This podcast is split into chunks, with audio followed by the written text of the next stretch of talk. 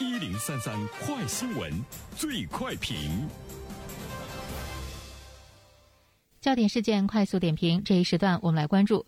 近日，广东茂名高州市高考文理科第一名各被奖励了一套商品房。房产公司的人员告诉记者说，每套价值八十万左右。其他名次优秀的学生也有不同的奖励。那么对此，我们有请本台评论员袁生听听他的看法。你好，安然。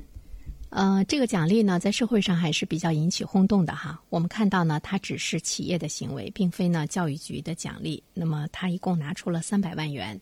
对这个考生进行奖励，那么其中呢，这个呃高考状元所在班的班主任呢，还会有五万元的奖励，啊，所以呢，我们就会看到“十年寒窗无人问，一举成名天下知”状元的情节，自古以来呢，都是深植于国人的心中。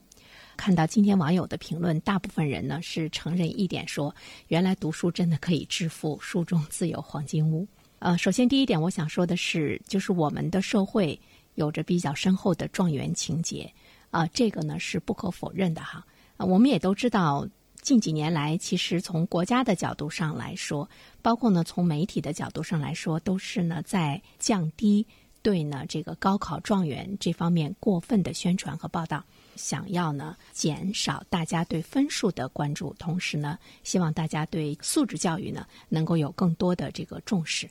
如果过分的炒作高考状元的话，会加深民众的一种分数的崇拜。啊，我们看到从教育机构、从政府，包括从媒体、从社会的这样的一个角度上来讲呢，近几年来一直是在尽力的来扭转呃这种现象。呃，但是我们却看到，其实扭转的力度不是很大。原因就是我们的社会有这个状元情节，跟这个文化也有着非常紧密的这个关系哈。第二点的话呢，我们想说的是，状元经济其实近几年来说呢，也并没有呢这个减弱。我们都知道，高考它是一个指挥棒，尽管我们喊了这么多年的素质教育，但是呢，真正的。高考的录取，我们看到的呢还是看分，就是除了你的高考的分数之外，我们看到在录取的其他方面没有更多的植入呢素质的元素。因为这个指挥棒呢，我们不能说它有问题，因为毕竟到现在为止，大多数人还承认它是中国目前最公正的一场考试哈。呃，它呢也是对所有的这个孩子不问出身，所以它是。最公正的，呃，一个能够改变孩子一生，或者是改变他未来这个人生以及家庭状况的一场的这个考试。所以我们看到呢，这个最公正的一场考试的指挥棒呢，还是为分数论。所以说，我们无法呢去指责呃我们的企业如此过多的来关注呢这个状元现象，去指责社会如此来更多的去关注呢状元现象。我们依然呢是这个分数为上。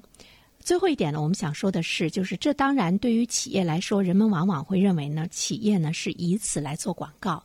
但是我想说，那么多的企业，为什么只有这么一两家企业会？想到呢，去奖励呢这个高考状元，去奖励呢考上大学的这些孩子们。比如说，还有一些企业在以前，他们奖励完状元之后呢，又会奖励九八五工程的大学的录取生、二幺幺工程大学生的大学的录取生、重本科的啊入围生。其实呢，他也是奖励了呃所有的能够考上大学的这些孩子们。我们也想问一下，如果说这个真的是一个做广告的捷径或者是途径的话，为什么我们没有看到所有的企业一哄而上呢？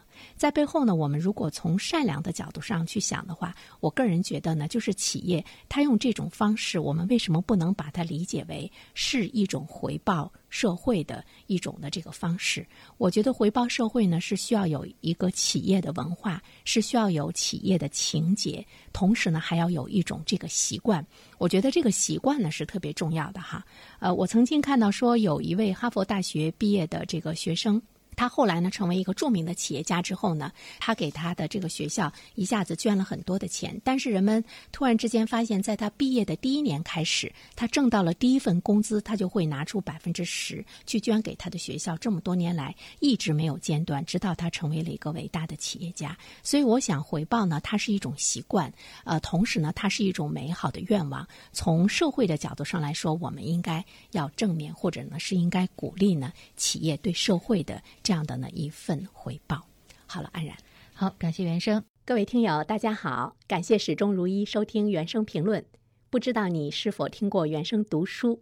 最近呢，上线了一本书《终身成长》，非常期待着你可以听到它。《终身成长》这本书很有名气啊，它坐镇亚马逊心理类畅销榜已经有十年的时间。这本书呢，是向我们讲述思维模式会对我们的行为方式产生深远的影响，可以决定我们成为什么样的人。